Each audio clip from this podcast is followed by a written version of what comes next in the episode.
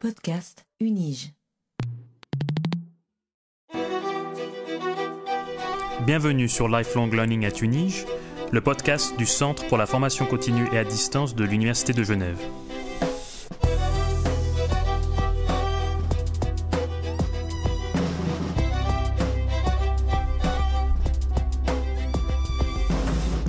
Suis Raphaël Zafran, votre hôte, et je suis ravi de vous accueillir tous et toutes pour cette deuxième saison de Lifelong Learning at Unige, un espace de discussion où des experts et experts de la communauté formation continue viennent nous parler de leurs programmes et des domaines de pointe auxquels ils touchent.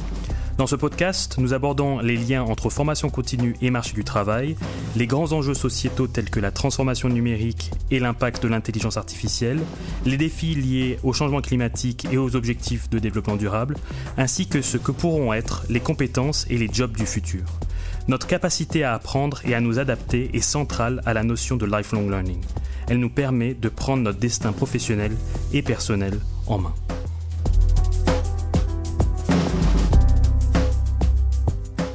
La blockchain est une technologie de registre distribué qui a été popularisée avec l'émergence de la crypto-monnaie Bitcoin en 2009. Depuis lors, la blockchain a évolué pour devenir une technologie potentiellement révolutionnaire pour une variété d'applications et de secteurs. La blockchain permet un échange d'informations décentralisé, sécurisé et transparent entre des parties sans la nécessité d'un tiers de confiance. Cela a le potentiel de réduire les coûts, de renforcer la confiance et de faciliter l'innovation dans de nombreux domaines, de la finance à la logistique, en passant par la santé, l'énergie et bien d'autres encore.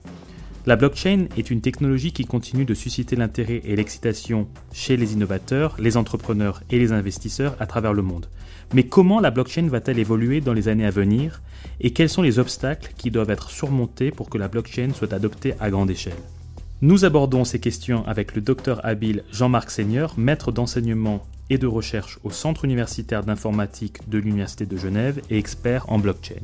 Le docteur habile Jean-Marc Seigneur est également le directeur du programme de formation continue en développement d'applications décentralisées avec blockchain et Distributed Ledger Technologies, DLT, à l'Université de Genève.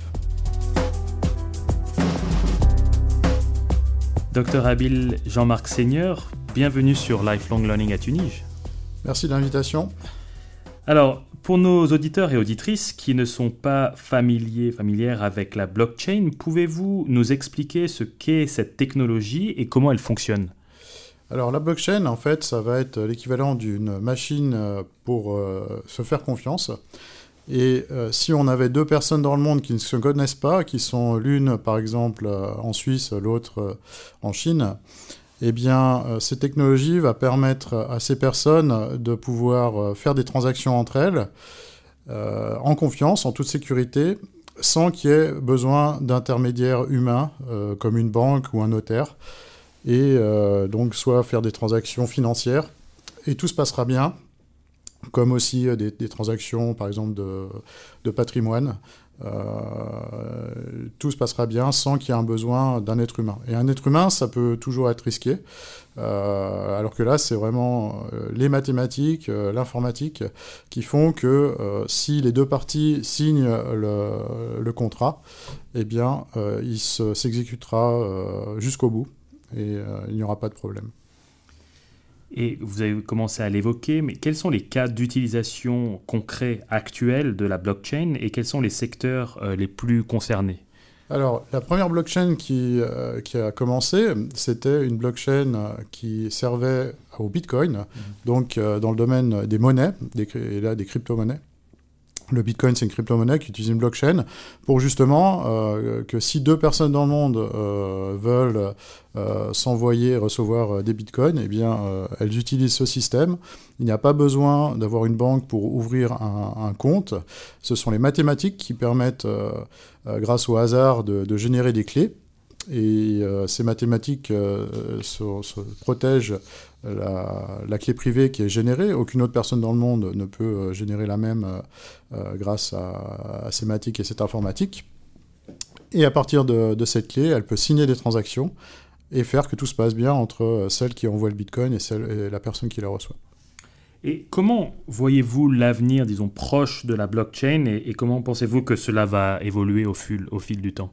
Alors, au fil du temps, justement, au départ, on était beaucoup dans les transactions financières. Donc la finance décentralisée, ça s'appelle. Euh, et petit à petit, en fait, sur ces blockchains, il a été possible de faire d'autres types d'applications. Donc, il y a une autre blockchain qui est très connue, qui a commencé en Suisse, euh, en fait, euh, qui était Atsug, vers 2014-15. Et là, celle-là, elle, elle, permet justement de faire des applications qui sont euh, qui vont au-delà de la, finance décentralisée, qui permettent de faire, de faire par exemple euh, du traçage de, produits euh, sur la blockchain. Donc la blockchain, c'est une base de données qu'il faut savoir qui est donc publique, transparente, donc toutes les informations sont transparentes. Et une fois qu'on a écrit dans un bloc d'informations de la blockchain, parce qu'on dit que c'est une chaîne de blocs, eh bien ces informations-là ne peuvent pas être effacées. Donc ça, peut être très utile, par exemple, pour tout ce qui est développement durable. Et euh, on va pouvoir tracer justement euh, ben, le produit, qu'est-ce qu'il a utilisé comme énergie, est-ce que c'était de l'énergie verte, euh, on va avoir des certifications, et on, va pouvoir vraiment suivre toutes les informations sur la blockchain. Elle est copiée des milliers de fois dans des milliers d'endroits dans le monde. Elle est synchronisée dans, dans le monde entier. Et donc, l'information est transparente, elle ne peut pas être censurée, elle ne peut pas être effacée. Et on peut savoir vraiment suivre un produit euh, du début jusqu'à la fin. Donc ça pourrait permettre d'éviter euh, des, cas de greenwashing ou de gonfler des, des choses qui ne sont pas en fait euh, complètement réelles, disons. Tout à fait, oui. Alors, il y a deux ou trois ans, avant le début de la pandémie de Covid, on entendait beaucoup parler de, de la blockchain, des crypto-monnaies, des NFTs, dont nous aurons l'occasion de parler davantage dans quelques minutes. Mais récemment, avec l'arrivée de ChatGPT, l'intelligence artificielle semble quelque peu faire de l'ombre à, la blockchain. Mais quels sont les liens entre la blockchain et l'intelligence artificielle? Oui, alors dans le monde, euh, on a toujours besoin de nouvelles informations, du hype. Et euh, si on prend l'intelligence artificielle, euh, bien sûr, ChatGPT a, retenu l'attention. Avant, c'était les, crypto-monnaies ou, ou, même d'autres domaines il faut savoir quand même que l'intelligence artificielle, elle n'a pas commencé euh, avec ChatGPT. C'est depuis les années 50, euh, il y a Alan Turing qui, commençait à en parler. Il avait même fait un test euh, pour, pour savoir si justement les, ordinateurs, on pouvait détecter s'ils étaient ordinateurs ou humains. Et euh, euh, c'était dans les années 50. Donc en fait, il y a eu plusieurs euh, cycles hein, de, hype, et puis après ça retombe. là, on est de nouveau dans une hype des, des, intelligences artificielles. Les crypto-monnaies, il y a aussi eu plusieurs cycles de, hype, et c'est normal. On voit par contre que le numérique est de plus en plus présent dans nos sociétés, qu'il impacte les sociétés. il est souvent sous-estimé et, par contre, il change les sociétés. Alors l'autre évolution technologique euh, qui faisait beaucoup parler d'elle avant l'arrivée de ChatGPT, c'est le métavers. Et le métavers euh, continue à être une notion assez floue cependant, ou une notion peu tangible pour la plupart des, personnes. Pourriez-nous nous expliquer en quoi consiste le métavers euh, d'abord et ses liens justement avec la blockchain?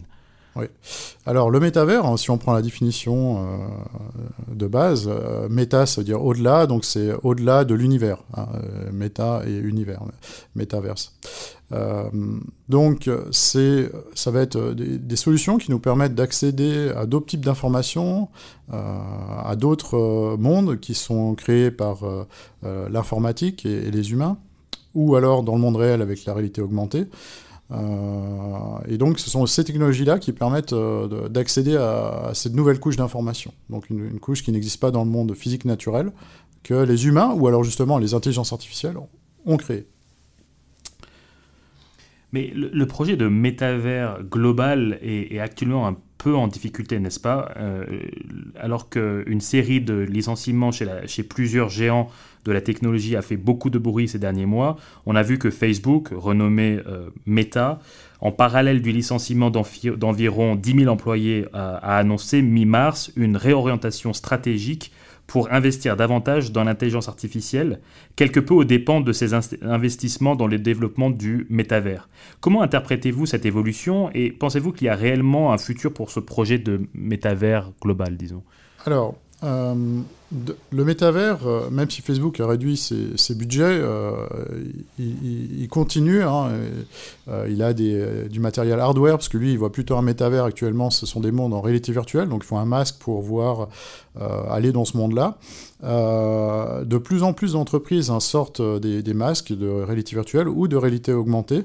Et là, il y, a, un masque qui va sûrement faire parler beaucoup de lui, qui est le masque d'Apple, hein, qui, qui, va sortir en réalité mixte, où on va voir justement plutôt peut-être aussi euh, euh, dans le monde réel, en fait, des informations superposées, euh, où là, ce sera pas un monde virtuel. Donc en fait, les, investissements dans le, hardware, le matériel continuent. Bien sûr, ils sont plus chers hein, que, que, tout ce qui est logiciel, puisqu'il faut créer du matériel.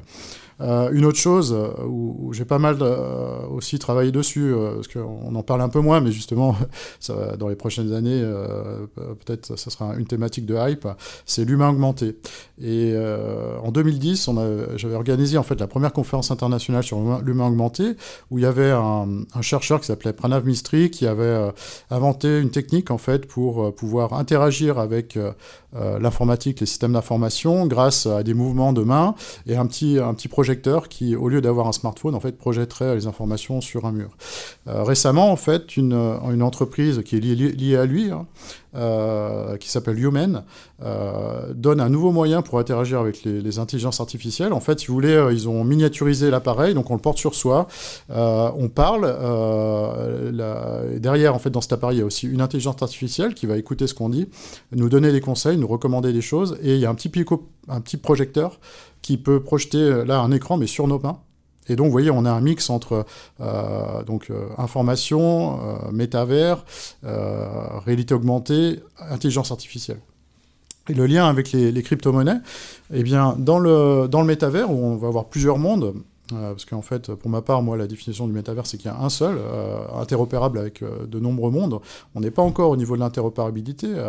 À, Genève, on a l'Union internationale des, télécommunications qui est en train d'essayer de, standardiser ce qu'est le métavers. Et donc, pour moi, bah, j'essaie de, pousser pour une, définition qui indique comme un seul métavers, où il, y a, a plusieurs mondes, donc les mondes virtuels, mais aussi le monde réel qui est augmenté avec des informations. Et donc, euh, les, crypto-monnaies euh, sont rangées dans des portefeuilles qu'on appelle les crypto-wallets, des portefeuilles de crypto. Et dans ces, portefeuilles, on peut avoir non seulement des crypto-monnaies, mais aussi euh, d'autres valeurs. Et, on a beaucoup parlé des NFT, donc ce sont des valeurs qui, par exemple, nous permettent de détenir un art digital. Et, dans les métavers, en fait, la, propriété, donc la détention de propriété euh, d'éléments dans le métavers, donc que ce soit par exemple dans des, jeux dans les métavers, par exemple des épées magiques, euh, ça serait sous forme de NFT qui sont dans notre crypto-wallet et on peut le transférer à d'autres grâce euh, aux mêmes technologies et donc la blockchain. On, peut faire ce transfert de propriété à d'autres utilisateurs de, ces jeux ou même on peut détenir des terrains euh, ou d'autres informations. Et donc les crypto-monnaies, donc grâce aux crypto-wallets, permettent de, gérer non seulement des monnaies, mais aussi des valeurs, euh, des NFT, des certificats de propriété. Alors, comme je le disais plus tôt, justement, on, entend moins parler des crypto-monnaies et des NFTs, donc non-fungible tokens, euh, qui ont longtemps été centrales à l'actualité. Vous nous avez expliqué que, évidemment, c'est une question de, hype et on veut toujours des, choses nouvelles. Euh, mais est-ce que, euh, d'abord, les crypto-monnaies sont devenues mainstream et est-ce que par ailleurs elles ont quelque peu déçu les utilisateurs et les utilisatrices avec en fait la, variation des, cours qui a été assez, assez spectaculaire Comment, comment est-ce que vous voyez ces, ces crypto-monnaies évoluer également à l'avenir? Hmm. Alors c'est un domaine sur lequel aussi euh, je travaille beaucoup, c'est la standardisation euh, des crypto-monnaies d'État. Donc euh, dans, quelques années, même voire peut-être avant fin 2023 ou 2024, on pourrait avoir en fait une crypto-monnaie qui utilise la même technologie que le Bitcoin, mais pour des vraies pièces de monnaie numérique américaine, des dollars américains, qui seraient donc qui viendraient directement de la, Banque centrale américaine. en Suisse, bien sûr, on travaille aussi sur euh, le, fait de pouvoir utiliser des francs suisses sous forme de crypto-monnaie. Euh, donc, euh, vous voyez, en fait, ça va être un nouveau moyen, les crypto-monnaies, de, pouvoir payer en, monnaie fiat de gouvernement. Et ça arrive très fort. elles vont, elles vont arriver dans nos pays. En Chine, il y a déjà le digital yuan qui est sous forme de, de crypto-monnaie qui peut être utilisé par les Chinois pour l'instant. Actuellement, il y a vraiment une variété assez importante de crypto-monnaies sur le marché. Comment est-ce que les investisseurs peuvent-ils prendre des, décisions éclairées lorsqu'ils investissent dans, ces crypto-monnaies?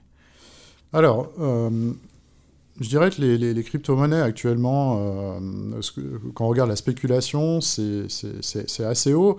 Plutôt que donner des conseils euh, pour l'investissement dans les crypto-monnaies, je dirais plutôt euh, d'investir dans, la formation, de la compréhension de, de, de, ce, de ces nouvelles technologies numériques, dont les crypto-monnaies. Et donc, voilà, par exemple, la formation qu'on fait à l'Université de Genève. typiquement, je pense qu'actuellement, ça, ça, donnera plus de résultats de bien connaître ce domaine mmh. pour des opportunités d'emploi euh, euh, que euh, bon, d'essayer de, trader. en plus, si on n'est pas trader, ces monnaies qui sont déjà hautes, en fait. Hein. même si elles vont encore peut-être, elles pourraient augmenter, mais elles, peuvent, aussi beaucoup descendre. Donc, mmh. Alors, avant de passer à la dernière partie de notre discussion, lors de laquelle nous, nous, parlerons donc du, du CAS en blockchain, je voulais tout de même vous soulever la question de la durabilité que vous avez évoquée et du, du coût écologique de ces nouvelles technologies. On entend un peu plus parler de cette dimension ces derniers temps, mais c'est toujours assez marginal. Comment approchez-vous cette tension qui existe entre les possibilités offertes par les nouvelles technologies, notamment la blockchain, et l'impact environnemental de ces technologies. Comment, comment trouver un équilibre? Vous avez évoqué quelques pistes tout à l'heure euh, de comment la blockchain peut être utilisée justement pour des questions de durabilité, mais comment trouver un équilibre? Oui, alors en fait, la, la, première blockchain qui a été créée, donc celle pour Bitcoin, euh, elle, elle, demande beaucoup, beaucoup d'énergie pour la sécuriser. Euh, Ethereum, dont j'ai parlé tout à l'heure aussi, donc c'était une deuxième blockchain, elle a utilisé la même, la même approche au départ, et en fait, depuis, elle a utilisé une autre approche qui qui est, pour simplifier, en fait, euh, euh, une approche où euh, les, personnes qui ont déjà de la monnaie de l'Ethereum les mettent en jeu pour devenir validateurs des informations qui sont écrites dans la blockchain. Et si euh, y a un problème, elles peuvent perdre ces, monnaies.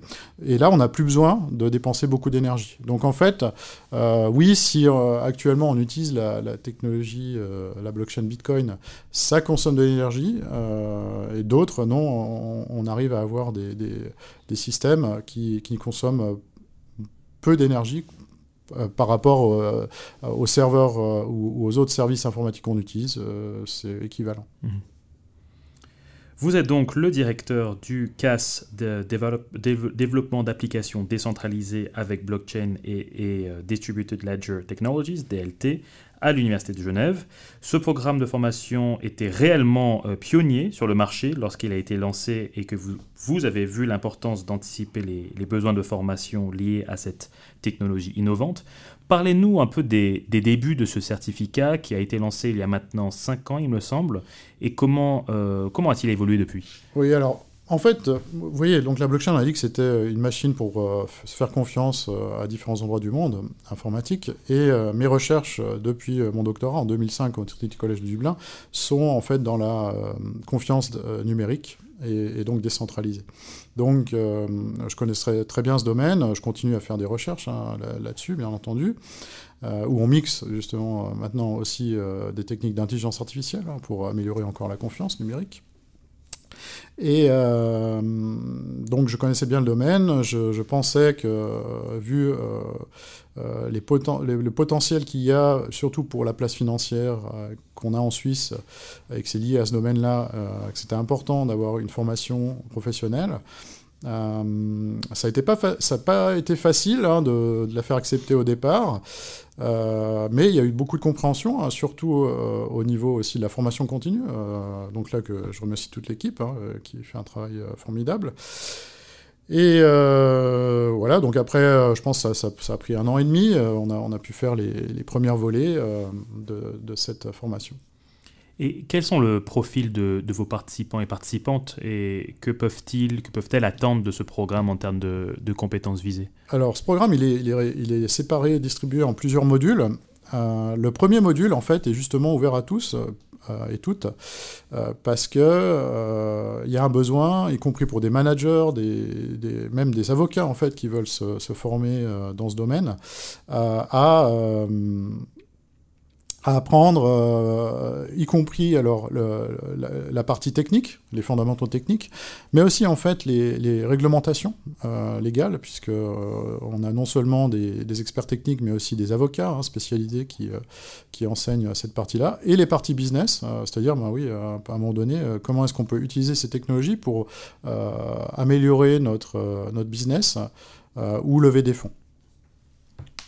Et euh, parlez-nous un peu euh, concrètement du, scénario pédagogique, comme on l'appelle, ou, des activités d'apprentissage qui sont proposées à, ces participants et participantes. Oui, c'est toujours très intéressant euh, pour nos étudiants et étudiantes, puisque en fait, dans ce premier module, comme ils ont vu les fondamentaux business, techniques et légaux, ils doivent présenter une application, un domaine d'application qu'on appelle une, application décentralisée, puisqu'on utilise une blockchain, euh, où justement la blockchain est utilisée intelligemment. Parce qu'en fait, il y, a des cas où euh, il ne faut pas utiliser une blockchain, ça coûte trop cher, euh, c'est lent, et donc pour, plusieurs types d'applications, ça n'a pas d'intérêt. Donc il faut qu'ils choisissent un bon, un, bon domaine d'application, et ils vont présenter le design technique, l'architecture technique, comment comment est-ce que le business model fonctionnerait, et aussi euh, régler les problèmes légaux, euh, puisque si on lève l'argent, par exemple, il faut faire attention à tout ce qui est fait à la vérification des identités et, autre chose. Euh, donc, ils font cette présentation-là, mais on reste au niveau, pour ce module-là, au niveau donc, du business, de la vision de l'application. Ensuite, si on a des connaissances de programmation, eh bien, on va pouvoir faire les autres modules, et les autres modules vont nous apprendre à, voilà, une fois qu'on a l'idée, comment est-ce qu'on peut choisir la, meilleure blockchain Que vous avez vu, il y en a plusieurs. Euh, il y en a d'autres, hein, il n'y a, pas que ces deux-là. Bien sûr, je ne peux pas euh, tout, vous dire durant cette, euh, conférence-là. Mais donc, ils vont, voir, ils vont choisir la meilleure, la, plus adaptée pour leur domaine d'application. Et en fait, ils vont faire un prototype. Et on a même des fois des, personnes non programmeurs, mais qui font une petite formation au départ de, de, programmation. Euh, par exemple, des avocats. On a eu une avocate euh, très motivée qui a eu son, son certificat d'études avancées. Euh, parce qu'en fait, finalement, après, les contrats qu'on peut faire, ce qu'on appelle les contrats intelligents, sont, sont pas de la programmation très difficile. C'est moins difficile que, que de l'intelligence artificielle. Voilà, nous arrivons tranquillement au terme de notre euh, discussion, mais avant de conclure, euh, quelles seraient vos recommandations aux personnes qui s'intéressent aux nouvelles technologies, dont la blockchain, et qui envisagent les carrières possibles dans ce secteur tech? Oui, donc euh, c'est important de, vraiment bien suivre. Hein. Euh, on a vu les technologies euh, de hype, donc l'intelligence artificielle, les blockchains, de rester à jour, surtout dans l'intelligence artificielle qui va augmenter la productivité des personnes. Les, les, personnes qui maîtriseront ces outils, elles vont devenir de plus en plus productives. Dans les entreprises, en fait, ça va avoir l'effet que, bon, c'est vrai qu'à un certain moment, il y a certains jobs qui, qui, qui vont plus être utiles, puisque grâce aux outils de l'intelligence artificielle, on pourra euh, s'en affranchir. Vous voyez, pour la blockchain, après, euh, ça peut mettre en jeu aussi des, des, business models, par exemple, centralisés avec des humains, comme les banques, où il y a beaucoup euh, d'humains, on avait dit. Là, la blockchain ben, permet de s'affranchir d'un intermédiaire de confiance humain. Ou les notaires. Vous voyez, donc c'est important de, bien toujours suivre ce domaine parce que il va beaucoup impacter l'emploi, le, le, business. et si on reste à jour, on sera euh, augmenté et, on aura plus de chances de, mieux s'en sortir. Et enfin, euh, quels seraient deux livres, articles ou films qui vous ont influencé et que vous aimeriez recommander aux personnes qui nous écoutent? Alors, il y a oui, il y a par exemple un, film qui, moi, m'a beaucoup influencé, euh, qui est Matrix, surtout la, première version hein, de, cette série de, films. Euh, donc, je, voilà, je recommande pour voir un peu justement euh, comment, ben, dans un métavers qui sera en fait qui une simulation hein, pour les êtres humains, voir ce film-là. Et après, dans le domaine de la productivité, comme je dis, l'intelligence artificielle nous permet de continuer à améliorer notre productivité avec des nouveaux outils informatiques. Mais il y a aussi en fait toutes, les moyens, tous les moyens d'augmenter sa productivité avec déjà ses comportements humains. Et là, donc, il y a un livre de Franklin Covey qui est les, les sept habitudes des personnes qui ont du succès. Alors, Seven Habits of Highly Successful People. Euh, je l'ai lu en anglais, donc c'est pour ça en français, je ne sais, pas trop comment ils le, ils le, traduisent. Mais là, voilà, vous voyez toujours dans cette optique d'améliorer sa productivité, son, ses comportements, son management, pour euh, toujours euh, bah, rester optimal. Merci infiniment pour ces références que nous mettrons dans les notes de l'épisode. Docteur Habile Jean-Marc Seigneur, un grand merci d'avoir partagé votre expertise avec nos auditeurs et auditrices et pour cette fascinante conversation. La blockchain est une technologie qui a le potentiel de transformer de nombreux aspects de la vie économique, sociale et politique. La sécurité, la transparence et la décentralisation offertes par la blockchain ouvrent la voie à de nouvelles possibilités d'innovation et de collaboration. Cependant, comme toute technologie émergente, la blockchain présente également des défis et des obstacles à surmonter avant de pouvoir être pleinement adoptée à grande échelle. Il est essentiel de continuer à explorer et à expérimenter avec cette technologie, de comprendre ses avantages et ses limites, et de travailler à son développement responsable et durable, et éventuellement euh, de se former. Un grand merci également à Michel Raymond pour la technique, ainsi qu'à nos collègues Tobias Verli, Loris German et Gabriel Real de Asua pour le travail de diffusion autour des épisodes, et à très bientôt sur Lifelong Learning at Unige, le podcast du Centre pour la formation continue et à distance de l'Université de Genève. Merci à vous.